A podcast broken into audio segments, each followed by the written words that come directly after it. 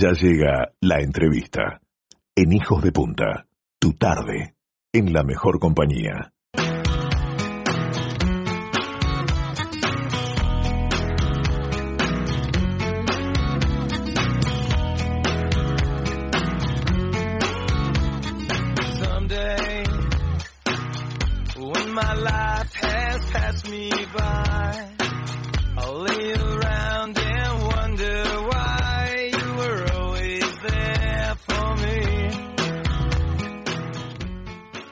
Amigas, amigos, bueno, no sé si a Protocolo le gustará mucho este saludo, pero ahí voy. Buenas tardes, Lorena, bienvenida a Hijos de Punta y gracias por estar con nosotros. Muy buenas tardes para ustedes, muchas gracias por, por esta entrevista y bueno, acá estamos, un lunes de enero con un verano bastante distinto a lo que estamos se ha vivido últimamente, dándole lo mejor y cuidándonos mucho, que es muy importante usar el tapaboca y estar conscientes de que nos tenemos que cuidar entre todos. Pues así es, Lorena, y acá estamos justamente tratando de difundir ese mismo mensaje que acabas de decir tú. Es una alegría tenerte y nos da curiosidad un montón de cosas. Eh, hay como si fuera cierto manual en el mundo del periodismo que dice, bueno, ante cierto perfil de invitado va un grupo de preguntas que de alguna manera se hacen. Nosotros en general tratamos de hacer algo diferente, no venimos de ese palo periodístico tradicional, pero sí eh, creemos que una linda charla siempre le va a estar interesando a la audiencia. Y tu figura nos resulta realmente interesante por un montón de aspectos. Te voy a invitar a hacer un juego. Te propongo que por un minuto vas a cerrar los ojos. Yo te voy a mencionar algunas fechas significativas, o que creo que es probable que hayan sido significativas en tu camino, y me gustaría que le cuentes a los que nos están escuchando y a nosotros las imágenes que esos días te traen a la mente. Las Dale. primeras que te van viniendo a la cabeza. ¿Qué te parece? Me parece buenísimo. Vamos a jugar un poco a eso. Entonces, cerramos los ojos. Quiero que vayas por un momento, a un momento que seguramente fue mezclando alegría y nervios. Primero de marzo del 2020, Asunción de Mando. ¿Qué pasó ese día? ¿Qué te viene a la cabeza? ¿Cómo lo recordás? Te voy a decir la sensación que tuve ese día. Una sensación de paz. La verdad que eh, ese día específicamente mismo le dije a mis hijos, sobre todo porque mi marido tenía que, que dar un discurso bien importante, el más importante de, de su carrera política hasta el momento, pero para mí, para mis hijos, le dije, vamos a disfrutar de este día, porque después de muchos años de trabajo, después de 20 años de trabajo, eh, se logró algo que fue con mucho esfuerzo, con estrategia, con pienso, con dedicación y sobre todo con inteligencia. Y el haber acompañado a, a, mi marido en esta, en esta gran carrera que, que, bueno, que ha tenido y que está teniendo, por supuesto, tenemos un desafío muy importante por delante en estos próximos cuatro años, a nosotros ese día nos lo permitimos para disfrutar. Así que para mí la sensación fue como eh, un orgullo mezclado con satisfacción. Bueno, ahora después vamos a volver un poquito sobre eso. Ahora te voy a cambiar radicalmente la sensación. Volví a cerrar los ojos. Sí. Vamos a hablar del 30 de noviembre del 2014, derrota eleccional. ¿Cómo es perder una elección puertas adentro? Eh, para mí, yo siempre soy de esas, personas de, de las que tratamos de ver el vaso lleno, ¿no? siempre estoy viendo el aprendizaje, tratando de buscarle la parte positiva. Por supuesto, me frustro, me enojo y, y este y, y, me ponen mal como a, a, a, todos los seres humanos. Pero una vez pasada la, la, la, experiencia, siempre trato de buscarle la parte positiva. Para mí lo que pasa es que el 2014 no fue una derrota. Ustedes acuérdense que en ese momento Luis era candidato a presidente después de haber sido por tercera vez diputado una candidatura de la cual eh, fue pedida por todo lo que era la organización política de parte del partido y, bueno, y de mucha gente que le, que le decía que tenía que, que ser él y se metió a, a poner la cara, a ponerle trabajo, a darle estrategia y yo creo que fue para él un gran crecimiento. En ese momento acuérdense que Luis empezó con el 6% dentro del Partido Nacional para ir a las internas. Gana las internas y después le hace realmente una campaña muy difícil a Tabaré Vázquez para que gane las elecciones en, en las elecciones pasadas. Eso fue para nosotros de gran crecimiento, pero además para el grupo y para el equipo del, de Luis en, en, este momento que hoy, hasta el día de hoy por supuesto nos acompañan, son parte de ese crecimiento, de mucho aprendizaje. Si no hubiese Lorena, sí, entiendo lo que decís, pero te quiero preguntar lo siguiente. Hay un día en el cual se conoce el resultado, hay una hora en la cual se conoce el resultado y esa vez el resultado era adverso. ¿Cómo reacciona una familia a esa noticia? ¿Reacciona con rabia? ¿Reacciona con tristeza? Uno ¿qué hace? ¿Llora? ¿Se enoja? ¿Qué, qué, qué pasa? Con sorpresa. Para nosotros. Con sorpresa. Con sorpresa. Ese momento, se acuerda que las encuestas nos daban muy bien y, y siempre este, Luis fue muy precavido a todo, a, todo lo que fue el, el grupo de, de, encuestadoras que había, porque era bastante dispar, pero la mayoría nos daban ganando. ¿Ustedes se acuerdan que en ese momento nos daban ganando? Sí. Y para nosotros fue una sorpresa pero tampoco fue, eh, no fue de, de, de, rabia ni de tristeza, fue una sorpresa de la cual dijimos, bueno, ¿y ahora? Y cada vez iban sumando más los porcentajes, pero fue, fue de sorpresa. Yo te voy a decir que al otro día, cuando estábamos en casa, ya después de, de, esa noche, la cual, una noche rara, no era que ni siquiera teníamos demasiado para hablar, era como nos miramos y dijimos, bueno, está, para la próxima. Qué fuerte. Y, y al otro día nos levantamos y le digo, ¿cómo estás? Ah, me dice, la verdad que estoy medio golpeado. Y le digo, bueno, yo sé que a, a, a Liz, por ejemplo, le hace muy bien las recorridas, estar con la gente, preocuparse, ver también el, el no solamente las problemáticas, sino el cariño que, que, que le brinda mucha gente que lo sigue y que, y que lo apoya. Y le dije, hacete el bolso y pégate una recorrida, porque vas a ver lo que es las ganas y el cariño que generaste en esta campaña, porque realmente fue de crecimiento. Así que, si es una palabra, sorpresa. Bien, bien. Ahora vamos a cambiar otra vez de fecha, porque cerramos los ojos mm. y hace 10 años eras la primera mamá de mellizos con fecundación in vitro en Uruguay. 16 años. 16 años, corrección, buena, buena, corrección, perdón. Hace 16 años y Luis y Violeta son mellizos de in vitro, pero congelados. O sea, ya había, han habido, habían este, mellizos que eran de, de embriones frescos. Luis y Violeta estuvieron un mes adentro de, de, un freezer, como le digo a ellos, medio, medio en chiste, pero estuvo, estuvieron con tratamiento justamente para, para poder ser implantados al mes después de, haber fallado la, primera implantación. Y son el primer caso de mellizos de embriones congelados. ¿Qué sentiste? y bueno, también, ¿no? Una, debe, ser, debe haber sido de los días más lindos de mi vida.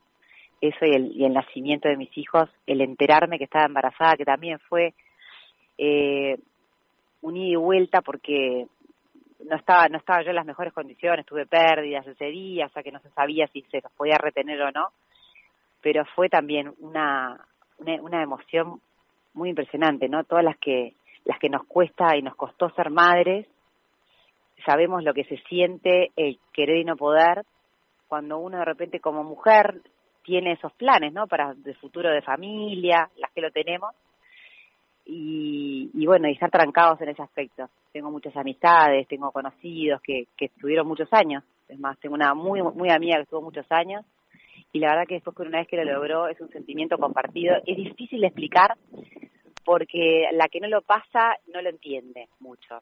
La, la verdad que cuando hablaba, sobre todo en esa época, con, con amigas que sí, que se habían tenido, me decía, bueno, ya vas a quedar, ya vas a quedar. Y la verdad que no, no depende de uno, ¿no? Es eh, es un poquito más allá. Y la sensación fue una emoción impresionante. Y son timonazos, son cambios en la vida que de alguna manera mueven el piso a lo grande. ¿Cómo fue mudarte de tu casa a la residencia de Suárez y Reyes? Eh, la casa de la Tabona nosotros la, la construimos de cero. eh, vivíamos en un apartamento en Avenida Italia y Santa Mónica durante ocho años, los primeros ocho años de casados. Habíamos comprado un terreno, bueno, después la crisis del 2002, este, se, cerró ese barrio porque no, no lo podían hacer, así que estuvimos dando vueltas, tuvimos que ahorrar de vuelta para poder comprar otro terreno. Bueno, terminamos haciendo esta casa de cero y con un préstamo, por supuesto, que todavía lo seguimos pagando en el banco. Para nosotros, nuestro hogar, ¿no? la, la, representación vivida de, de, lo que puede llegar a ser un hogar. Y mudarnos a la residencia de Suárez para nosotros fue un momento de, de orgullo, porque yo siempre digo que ser parte de la historia de, un edificio tan emblemático como este, ahí me llena orgullo. Me siento que hay poca gente que, que, la ha vivido y, y, hay poca gente que puede decir, bueno, soy parte de la historia también de esta casa. Y con mi familia siempre lo dijimos, de, de hecho de la campaña pasada también lo habíamos dicho, lo dijimos en esta, y nos gusta hacer lo que decimos, porque nos consideramos gente de palabra. Lorena, vos sos paisajista, tenés una formación técnica, tenés una mirada estética. ¿Qué cosas te llaman la atención de la residencia de Suárez y Reyes con un backing estético y con un backing técnico? Cuando te mudás a una casa, como decís vos, que tiene ese peso histórico, ¿qué llamó la atención cuando empezaste a recorrerla, a ver los rincones? Bueno, la residencia es un lugar bastante amplio, es, tiene un parque diseñado en, en su momento con circulación, tiene algunos espacios de, de recreo, como puede ser un rosedal construido hace desde la época de Sanguinetti. Después hay este un lugar también que es como la parte de atrás de la casa, que es, es como una rotonda, que es un lugar verde con varios árboles. Y después lo lindo que tiene la residencia es que hay muchas, muchos árboles que tienen los cartelitos de cómo se llaman, su nombre común, nombre científico, que las que nos gusta la botánica, eso por defecto este, es bien curioso de encontrar y lo ves en el botánico, ¿no? En el botánico se, se pueden ver de la misma manera y también en Anchorena. En Anchorena se ve que, que también hubo este, como esa, esa curiosidad de, hacerlo. Y después la casa en sí es una casa que se puede ver, nosotros con el Día del Patrimonio Nacional quedó abierta para todo público que la vinieran a visitar. Es una planta baja de, de, de museo, una planta baja antigua, después hay el primer piso donde vive la familia, que ahí es donde estamos nosotros instalados con, nuestros hijos, y después hay una ¿Cómo es una noche ahí? Una noche. ¿Cruje la casa? ¿Tiene sonidos propios de casa tradicional? ¿Cómo es pasar la noche y dormir? Y de casa antigua, ¿no? Sí, las maderas se mueven un poco a veces, y pero pero no, no mucho más, no mucho más. Algunas maderas crujen, sí. Pero bien de casa antigua, ¿no? Vamos a cambiar otra fechita, vamos a pensar en otra fecha que me parece interesante. 13 de marzo, arrancaba la emergencia sanitaria en Uruguay, primeros casos de coronavirus. ¿Cómo llega el presidente del país a la casa con, esa, con ese día de oficina? Y teniendo que tomar decisiones de las cuales sabía que tarde o temprano las iba a tener que tomar, ¿no? Y el mundo ya estaba en esta situación, nosotros no íbamos a ser ajenos, era una cuestión de tiempo que nos agarró en, nuestro país en, un momento del cual todos pensábamos que íbamos a empezar a hacer proyectos y todo aquel plan de gobierno presentado por, por, por el presidente y su equipo, este, tuvo que esperar. hay muchas cosas que tuvieron que esperar y ir a, lo más importante que es la salud del, del ser humano. Pero era, era de esperar lo que iba a pasar simplemente se tomaron las medidas, las mejores medidas en, lo que vemos ahora a distancia, ¿no? Porque con el diario del lunes es más fácil, en ese momento fue bastante difícil, sobre todo cuando se le exigía eh, que cuarentena obligatoria desde muchos lugares y él estaba convencido y, su equipo estaban convencidos de que la libertad responsable era, era lo mejor para nuestro país y ha quedado demostrado que es así. Así que con tranquilidad, le voy a decir que las medidas fueron tomadas todas con tranquilidad, siempre pensando en, los zapatos del otro, pero con la responsabilidad de hacerse cargo en el momento de equivocarse. Lorena, hay muchas ganas de, enganchar el tema de la vacuna, ¿no? ¿Cómo se vive eso puertas adentro? ¿Se habla? Se está trabajando mucho, se está trabajando mucho para traer lo que los uruguayos necesitamos, que es lo mejor que se pueda para las condiciones nuestras. Se está trabajando mucho y tienen, tenemos un gran equipo, un gran presidente que está al mando y que se está encargando personalmente. Así que tengan confianza y tranquilidad que se está haciendo lo mejor. Lorena, vamos a ir a dos aspectos que, que están desarrollando ustedes con la Fundación Sembrando, que nos parecen interesantes. Uno de ellos particularmente para Punta del Este y el otro a escala nacional. Este, los dos en realidad tienen proyección nacional, pero quiero que le cuentes a la audiencia cómo está funcionando el asunto de la góndola de emprendedores dentro de supermercados de voto. Bueno, les cuento un poco la historia de esto cortito, la historia corta. Esto empieza por los, primeros días de junio, cuando desde Grupo Disco nos, nos llaman para ofrecernos el ayudar en donde ellos puedan a los emprendedores que nosotros íbamos a ir pudiendo este, recolectar y ver sus productos dentro del país. Ahí surgió esta idea de poner una góndola específica con, con condiciones específicas, justamente para que emprendedores de los cuales ya estén trabajando a pequeña escala puedan tener la oportunidad de presenciar y tener la experiencia de trabajar en estas grandes superficies. Así que con eso fuimos este, haciendo acuerdos en el sentido de que conversando bastante cuáles serían más o menos las condiciones que ellos pondrían, qué perfil de emprendedor sería, qué perfil de producto, hasta dónde tendríamos que intervenir nosotros para poder también liberarlos y que después esa conexión quede entre el emprendedor y, y el y este y el grupo La cadena, sí, sí. Claro, es la cadena, porque nosotros con Sembrando lo que queremos oficiar es simplemente de enlace, ¿tá? Tanto es tanto como en los emprendedores cuando vamos, digamos, a los seminarios para después que algún inventor lo llame desde Montevideo y vea en qué lo podemos ayudar para dar ese pasito más, también con esto otro. Entonces, les cuento la, la experiencia de, de estos emprendedores que hoy, eh, hoy específicamente están en la, en la góndola. Fueron emprendedores que nos trajeron algunos productos, los cuales nosotros vimos en cuáles había que darle, hacer alguna mejora de presentación, de packaging, de de repente este, algo que había que cambiarle, sobre todo el marca, etcétera. Y cuando trajimos una cantidad de productos, le pedimos a, Grupo Dijo que nos mande representante respectivo para que pudiera hacer la catación o que nos dijera a ver que sí, que no. Y ellos fueron los que seleccionaron los productos.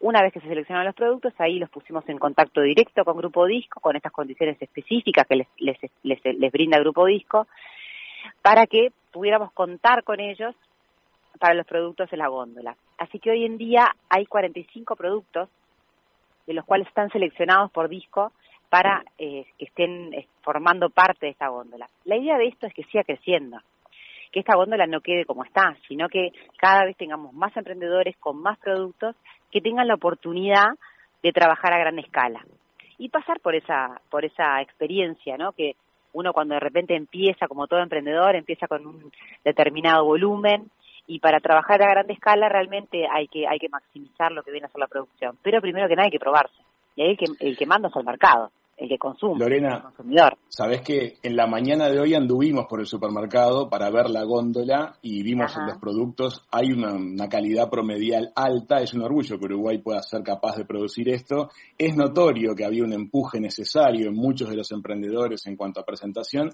Las puertas siguen abiertas para nuevos emprendedores que se, que se quieran sumar. Nosotros vamos a estar compartiendo en Hijos de Punta Radio la información de contacto para que los que tienen algo en marcha y les parezca que podría ser inter- interesante acercarse a las grandes superficies, sabiendo cómo son esas reglas de juego, pero con el paraguas de la Fundación Sembrando, puedan hacerlo. Ahora me gustaría que le dediquemos un momento a también abrir las puertas y contarle a la audiencia la ¿Cómo actividad de Sembrando TIC. ¿Qué te parece? Ah, muy bien.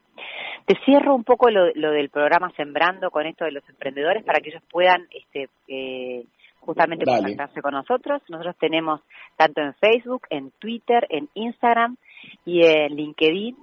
Estamos como Sembrando, Sembrando UI.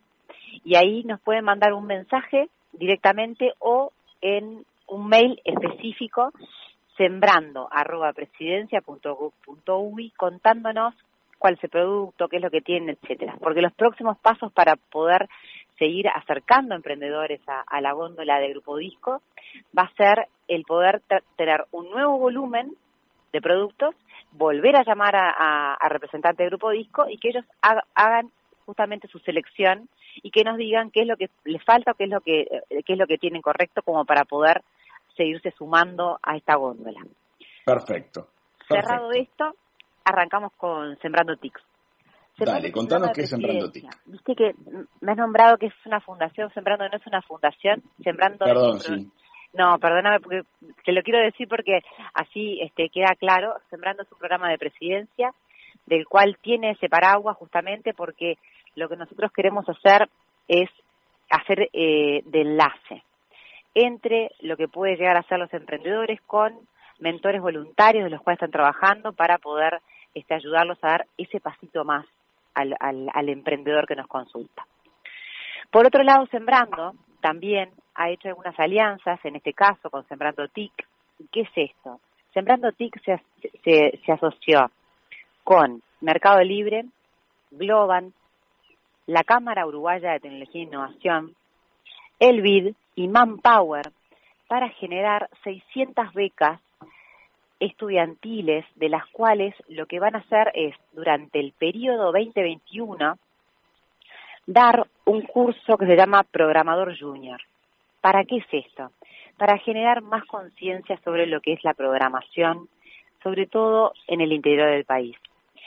¿Por qué digo esto? Porque Montevideo está bastante atendido también. Si bien es para los 19 departamentos del país, nosotros queremos hacer que estas 600 becas tengan un mínimo por departamento. O sea, que en Artigas haya 20, 25, en Salto haya 20, 25 y así sucesivamente por población en los departamentos del interior del país. Para ir permeando y para también ir capacitando y mostrando lo que viene a ser el programador junior. Y para esto hay algunas condiciones que, les, pedimos a, los jóvenes, justamente que ya de repente no estén transitando por una UTU, que no estén en una facultad, sino que sean jóvenes de los cuales hayan terminado sexto de liceo o les queden hasta tres materias de liceo para terminar. Es de 18 a 25 años. Y de ahí se pueden anotar. Manpower, justamente, va a ser el que va a, va a ser la selección, de la preselección de estos jóvenes en todo el país. Y durante el mes de febrero se va a hacer un curso introductorio para terminar la selección y para ya que queden fijos los 600 eh, becados para que la primera semana de marzo empiece a dictarse, dictarse el curso y termine en diciembre. Este curso es un curso virtual, de los cuales se nutre de plataformas de distintas universidades del, del, mundo. Justamente la CUTI lo que hace es eh, organizar esta, esta capacitación y cuenta con certificados internacionales. ¿Por qué nos interesa que cuentes con certificados internacionales? Porque son facultades de las cuales tiene reconocimiento en el mundo y lo que nos puede ayudar, que es ahí a donde me parece que es el kit de todo esto, es que una persona que esté estudiando que esté trabajando desde cualquier localidad, pueblo del país, pueda llegar a trabajar para el mundo. Entonces, esos certificados se van a estar este, entregando a través de los trabajos que se vayan realizando, por supuesto, y esto termina en diciembre. Todos los alumnos que terminen el curso van a tener una entrevista de trabajo, tanto por Mercado Libre o por Globan o por alguna de las empresas de la CUTI. ¿Para qué? Para ya contar con el ejercicio de lo que puede ser una gran empresa que te, que te, que te haga una entrevista de trabajo o que directamente, bueno, el día de mañana eso ya queda libre en nuestras manos, puedan llegar a ser hasta trabajadores de ellos mismos. La idea de este curso es hacer este año y el año que viene volverlo a empezar con primer año y con la segunda etapa de lo que vendría a ser este primer año junior, para que sea con un plus, ¿verdad? Así que bueno, nos, nos metimos en, en esta aventura, entendemos que la tecnología y estar conectado hoy en día en el mundo es fundamental. Ya lo vivimos con la pandemia. Un año que lo demostró especialmente, ¿no? ¿Verdad? Sin duda supimos muchos, por ejemplo yo, a trabajar con el Zoom, que yo no sabía lo que era la herramienta Zoom y la verdad que tener reuniones por Zoom ha sido muy eficiente porque todo el tema del presencial, una vez de repente, por supuesto que es necesario en, en muchos casos, pero a veces no es tan necesario y se puede teletrabajar también y avanzar muchísimo. Y quedó demostrado, quedó demostrado en el mundo que hay que estar conectado. Y, y un país como el nuestro, que es un país con gente joven, que tiene mucho para dar y muchos este sobre todo jóvenes que tienen temas de empleo que puedan llegar a ver esto como una opción Y bueno, hoy en día en el mercado laboral se está pidiendo muchos programadores. Y es más, hay una demanda importante, de la cual Uruguay no la está colmando. Claro. Así que me parece que es un llamador, es una buena Lorena. oportunidad. Dime. Tú sabes que aquí en el programa, a lo largo de todo el año, muchas veces hemos estado difundiendo todo lo que es el desarrollo y el crecimiento de la actividad digital en nuestro país y la venta de servicios al extranjero, contándole a la audiencia mil proyectos exitosos y entrevistando a mucha gente del ramo. El consenso de todos ellos fue siempre se necesita más gente. Así que este programa Sembrando TIC, una semilla que cae muy oportunamente para papás, abuelos que nos estén escuchando en este momento, chicos que estén terminando el secundario se pueden acercar a este programa porque hay 600 becas apoyadas por empresas de primer nivel eh, de gama internacional que se están poniendo en marcha, que empiezan a suceder ya. Te queremos agradecer mucho, Lorena, este ratito que nos dedicaste en la tarde a los hijos de punta. Muchísimas gracias a ustedes, hijos de punta, que para nosotros es, siempre es bien importante poder este, contar con difusión, pero sobre todo que sea muy agradable una conversación y está bueno de vez en cuando poner algunas cosas distintas también, como para, para hacer eso, ¿no? La, la diferencia. Así que te agradezco a ti y le agradezco a ustedes por, por, esos por este ratito también. Y los primeros días de febrero, así cerramos también esto de Sembrando TIC, vamos a, vamos a abrir las inscripciones por las redes de Sembrando, de vuelta, Ok. en, inter- en Instagram, en Facebook, en Twitter y en LinkedIn. Ahí se van a poder Ahí va. inscribir y ahí empieza todo el proceso de selección que se va a encargar la empresa Manpower Group a hacer esta preselección y bueno, y seguir con todo esto. Gracias, Lorena. Muchas gracias a ustedes y estamos en contacto. Lorena Ponce de León, la primera dama del Uruguay, pasó por la mesa de verano de Hijos de Punta.